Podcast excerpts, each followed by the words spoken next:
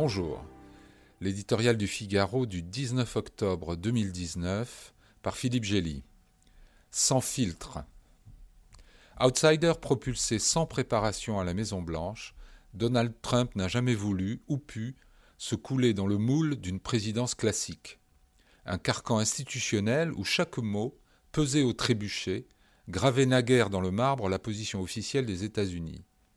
Une des raisons de son succès auprès de ses fans tient justement à sa volonté de briser les tabous, y compris ceux du mensonge et de la vulgarité, sans parler du politiquement incorrect.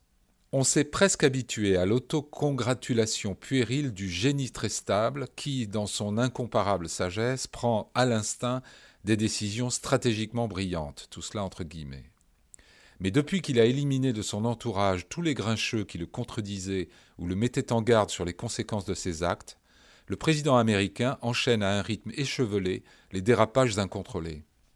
Cette Maison-Blanche sans filtre donne unilatéralement son feu vert à une offensive turque en Syrie contre ses propres alliés kurdes, avant d'essayer d'enrayer les conséquences de son retrait en négociant une trêve sous peine de sanctions dévastatrices.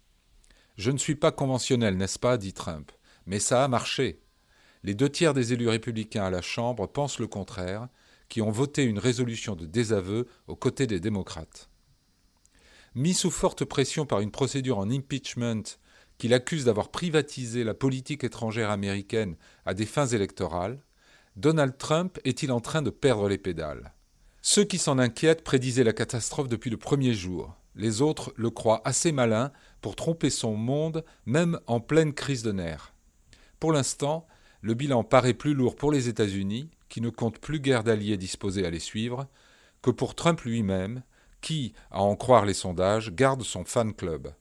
Le risque, pour le candidat à sa réélection, serait de décourager, à force de convulsions, ces Américains modérés qui croyaient avoir dépêché un entrepreneur de bon sens à Washington.